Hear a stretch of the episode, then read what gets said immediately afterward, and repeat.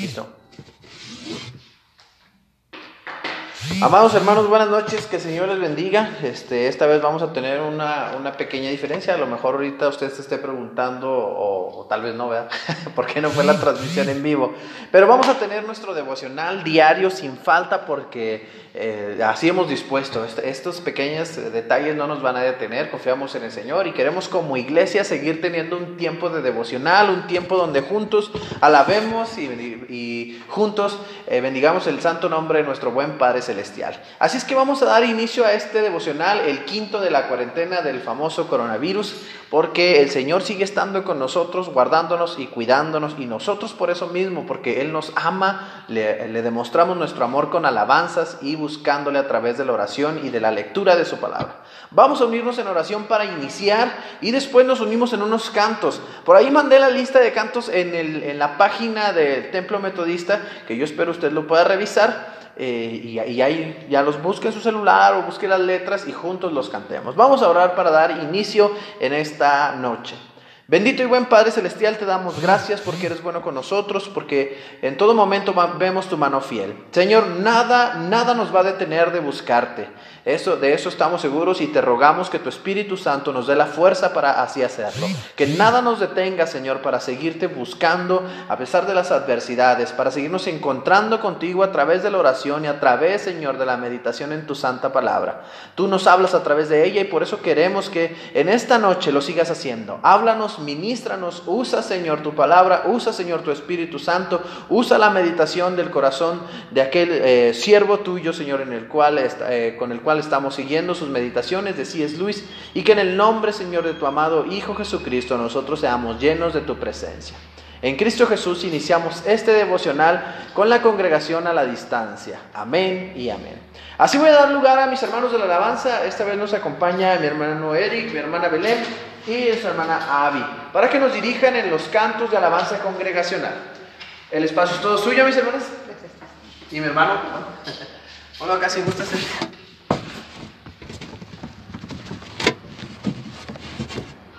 buenas noches hermanas, pues ya lo dijo el pastor y lo reiteramos, que nada nos va a detener de buscar la presencia del Señor eh, en esta hora. Y vaya que nos hace mucha falta, hermanos. Gócese ahí desde su hogar.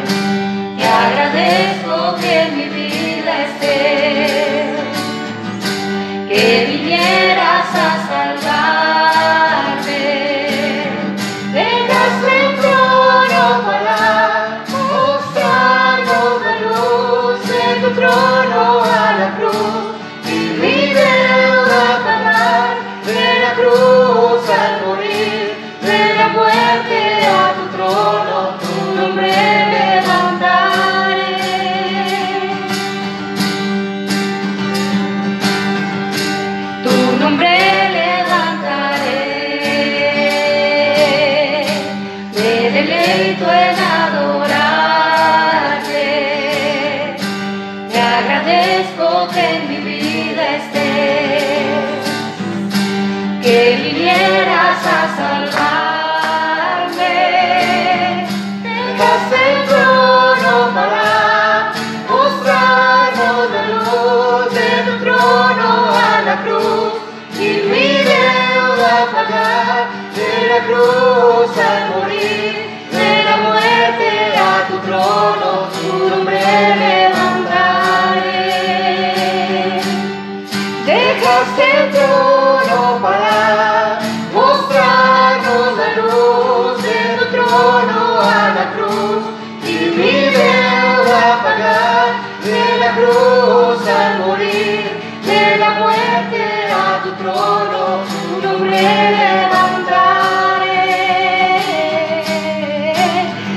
Tu nombre levantaré, tu nombre levantaré. Sí, es gloria a Dios. Levantamos el nombre del Señor y bendecimos su nombre.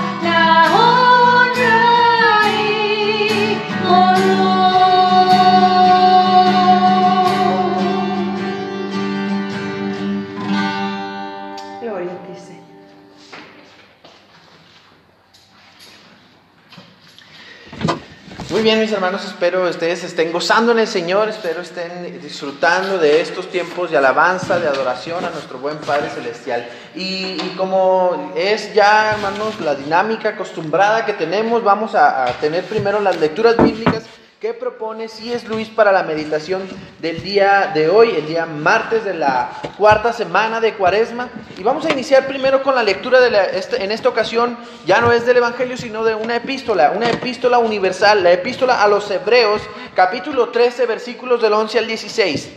Sí, eh, usted eh, búsquelo pronto, puede pausar ahí el video en lo que encuentra su, su, pasaje y continuamos. Hebreos capítulo 13, perdón, versículos del 11 al 16.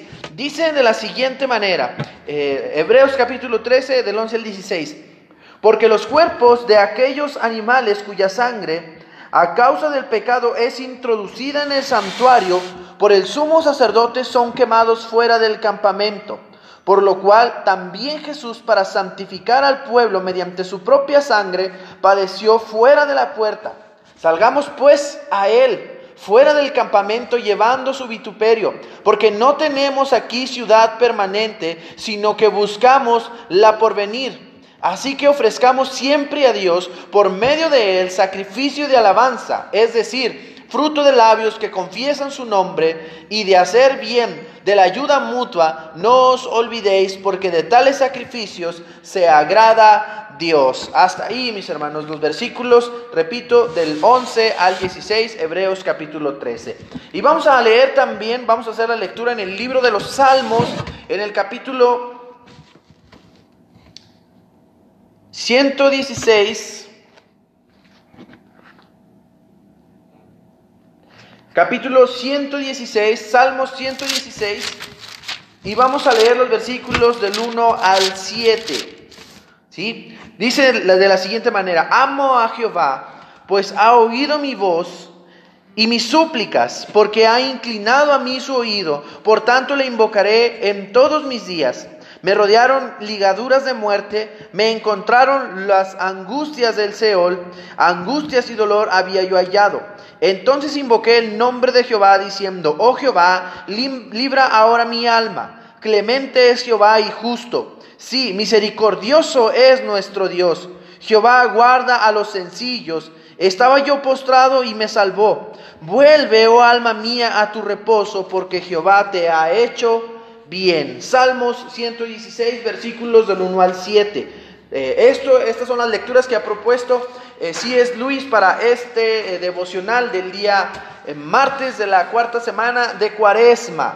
Y el tema de este devocional es sobre los misterios de la muerte. Y se los voy a leer, mi hermanos, tal cual viene en, en el libro 50 lecturas devocionales de C.S. Luis, Preparación para Pascua. Dice de la siguiente manera, Cristo lloró ante el sepulcro de Lázaro y sudó sangre en Getsemaní. La vida de las vidas que estaba en él no detestaba este insoportable castigo menos que nosotros, sino más. Por otro lado, solo aquel que pierda su vida la salvará. Somos bautizados en la muerte de Cristo y ese es el remedio para la caída. La muerte es, en efecto, lo que algunos modernos llaman ambivalente. Es la gran arma de Satanás y también la de Dios. Es santa e inmunda es nuestra mayor desgracia y nuestra única esperanza. Es aquello que Cristo vino a vencer y el medio por el que llevó a cabo su victoria. Sin duda, está más allá de nuestras posibilidades penetrar en la totalidad de este misterio. Si el patrón de descenso y reascensión es como parece la fórmula misma de la realidad, entonces es en el misterio de la muerte donde se esconde el secreto de los secretos. Pero hay que decir algo para considerar adecuadamente el gran milagro. No hace falta debatir sobre la muerte en los niveles más elevados. La muerte mística del Cordero antes de la fundación del mundo está por encima de nuestras especulaciones. Tampoco tenemos necesidad de considerar la muerte en niveles ínfimos. La muerte de organismos que no son más que eso, que no han desarrollado personalidad, no nos concierne. Al respecto podemos decir, como algunas personas muy espirituales quisieran que dijéramos de la muerte humana, que eso no importa. Pero la asombrosa doctrina cristiana sobre la muerte humana no se puede pasar por alto. La muerte humana, según el cristianismo, es resultado del pecado humano. El hombre fue originalmente creado inmune a ella.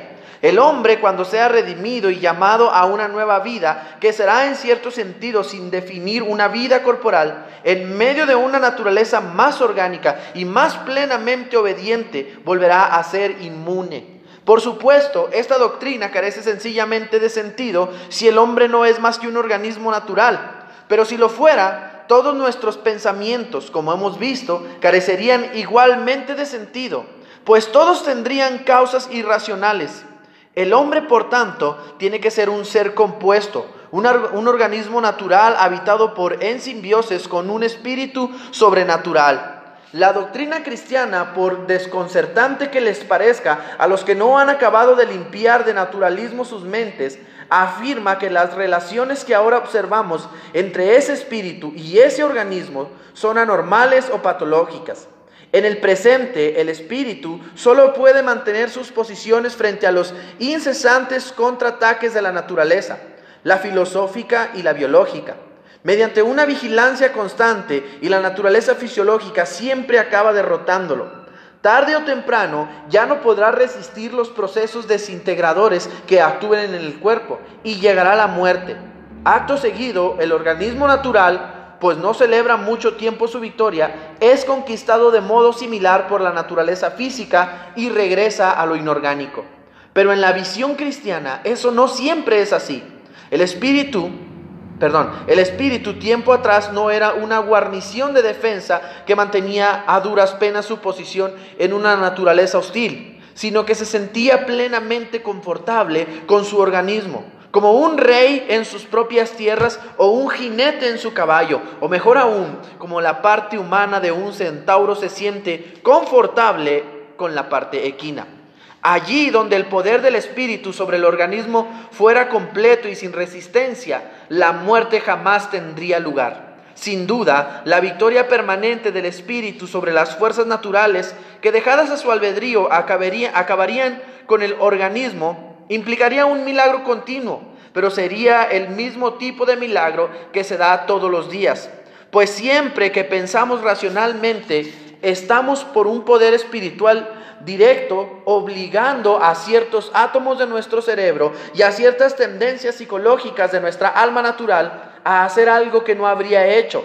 Si los dejáramos únicamente a merced de la naturaleza, perdón, si los dejáramos únicamente a merced de la naturaleza, la doctrina cristiana sería algo fantasioso solo si la actual situación de frontera entre el espíritu y la naturaleza en cada ser humano fuera tan clara e inteligible que nos bastara con ver que es la única que podría haber existido. Este, esta fracción, este devocional para este día martes de la cuarta semana de Cuaresma es tomado del libro Los Milagros de C.S. Lewis en el capítulo El Gran Milagro. Yo creo, yo creo que ustedes se den cuenta, hermanos, cuando nosotros vemos que es tomado de un libro que habla, habla sobre los milagros y que esta fracción es tomada de un capítulo en particular que habla de el gran milagro, y empieza a hablar de la muerte, tengamos conciencia de que lo que está tratando de enseñarnos sí es Luis y que lo vemos claramente expresado en la carta o en la epístola universal de los hebreos, es que la muerte de Jesucristo ha sido el acontecimiento sobrenatural más grande sobre esta tierra, sobre la naturaleza, sobre la vida misma. Yo lo he descrito ya en algunas ocasiones, si ustedes han asistido al templo Jesús de Nazaret, me han escuchado en diversas eh, predicaciones decir que la sobrenaturaleza de Dios que se eh, actúa en nosotros radica en el hecho de que vencemos lo natural. Una de las cosas naturales que, que describe C.S. Luis y que lo vemos en, el, en el, hecho, con los, con los hechos que inicia, con el hecho de que Jesús lloró porque un amigo murió, eh, con el hecho de que la muerte es un suceso que vino por nuestra caída en el pecado. Y lo he dicho, lo natural entonces es el pecado, la tentación y por supuesto la muerte. Esas son cosas naturales en nosotros, son parte de toda la naturaleza, de la vida misma, hombres, animales y naturaleza en general. Pero la sobrenaturaleza de Dios radica en el hecho de que por su muerte, algo que es natural, pero se ha vuelto sobrenatural, porque en su muerte el pecado es vencido. La tentación es vencida y por supuesto la muerte humana es vencida porque nosotros somos resucitados no solo en un sentido espiritual, porque la Biblia habla que resucitaremos como Cristo resucitó con un nuevo cuerpo glorificado de la misma forma que Él fue glorificado para estar en la tierra o en el, eh, o en el cielo, iba a decir en la tierra celestial, en la morada celestial como leíamos en, en devocionales pasados. Si es Luis, centra todo el hecho en eso. El Señor, eh, en el libro de los Salmos, vemos un clamor de ayuda, de sálvame, de rescátame. El Señor nos salva por medio de algo que para nosotros es terrible, horrible, doloroso, angustioso. Y Él transforma todo eso, toda la angustia en algo que nos bendice. Y toma lo natural para ofrecer lo sobrenatural en la muerte de Cristo, la sobrenaturaleza de Dios, en la muerte y resurrección, obviamente, la sobrenaturaleza de Dios se efectúa en nuestras vidas y podemos por eso, por el gran milagro de que Cristo descendió del cielo, se humilló, murió y resucitó, por ese gran milagro podemos nosotros vencer el pecado, vencer la tentación y tenemos la esperanza que sin duda alguna podemos también vencer a la muerte. Gloria a Dios por su sacrificio. Gloria a Dios por el gran milagro. Concluyo yo, mis hermanos, así con este pequeño devocional y vamos antes de concluir a tener un canto más para despedirnos y después una oración. Yo les recuerdo, hermanos, estamos tratando de transmitir todos los días a las 8 de la noche. Y digo tratando porque en esta ocasión ustedes ya están enterados, no pudimos, el wifi no quiso cooperar, eh, se nos portó rebelde, pero no vamos a dejar por eso de tener devocionales como iglesia. Yo espero ustedes hayan esperado este momento para que juntos participemos del devocional en unidad como hermanos en Cristo. Que el Señor les bendiga y vamos ahora a continuar con un último canto antes de hacer oración para despedirnos. Mis hermanos Eric y mi hermana Belén.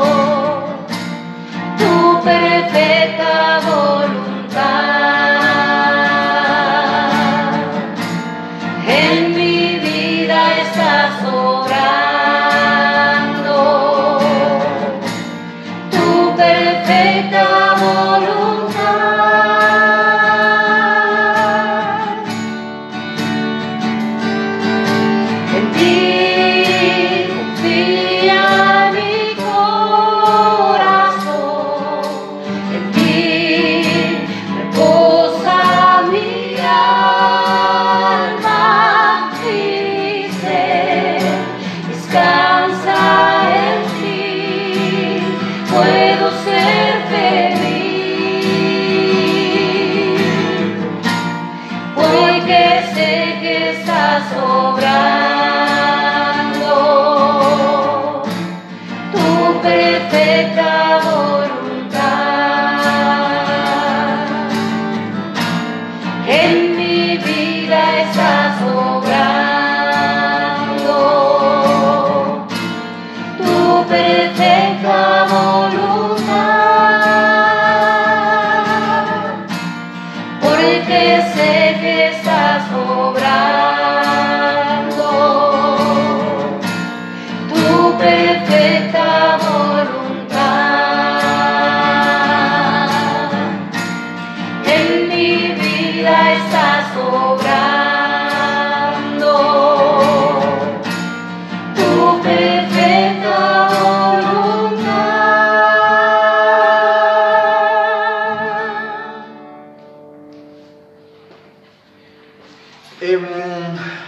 Hermanos, estoy viendo aquí algunos chismes en Facebook y veo que algunas personas están comentando que Facebook está retirando los videos en vivo de las iglesias y las transmisiones en vivo de las iglesias. Y acabo de revisar el Facebook de la página y todavía los conservamos, pero veo a varios, a dos pastores, a una hermana, que están haciendo el mismo comentario. Entonces, pues, pues ya ahí ya nos, nos llama un poquito la atención, así es que tal vez fue nuestro wifi, tal vez fue este detalle de que ya nos están haciendo las transmisiones en vivo, no lo sabemos. Mire, por ejemplo, aquí está una iglesia transmitiendo en vivo desde hace 21 minutos. Entonces no sé si ya las están quitando todas o, solo algunas o las que dicen iglesia, como en el caso de nosotros que dice templo, en fin, pero pues confiamos en el Señor que a pesar de si esto es verdad o no, nosotros podemos tener tiempo de comunión. Vamos a hacer oración para terminar. Y si es el caso, hermanos, de que están quitando las transmisiones en vivo, yo les invito a que ustedes no dejen de tener devocional. Seguramente encontraremos otras maneras. Vamos a buscar las maneras para que juntos como iglesia tengamos devocionales como en unidad como cuerpo de Cristo. Vamos a orar para terminar en esta noche. Bendito Dios, te damos gracias por tu palabra. Gracias Señor porque nos recuerdas que el más grande milagro que tú has obrado en toda la vida de la humanidad es el sacrificio redentor que hiciste en aquella cruz. Tu humillación pública que te llevó hasta la muerte para darnos a nosotros vida. Te agradecemos por eso, Señor. No necesitamos ningún otro milagro más que la salvación que tú nos ofreces. Pero, Señor, también tú sabes que tenemos el anhelo y el deseo de estar saludables, de estar, Padre Celestial, eh, bien con nuestra familia. Por eso, Señor, te rogamos que tú respondas, Señor, a nuestras peticiones, sabiendo que tú eres todopoderoso, si así es tu voluntad. En el nombre de Cristo Jesús terminamos por esta noche, Señor, más te rogamos que tú nos sigas acompañando. Amén y amén. Que el Señor les bendiga, hermanos. Si todavía podemos seguir transmitiendo, nos vemos mañana a las 8 de la noche. Y si no es el caso, ya les estaremos informando cómo es que podemos seguir manteniéndonos en comunicación y en comunión. Que el Señor les bendiga.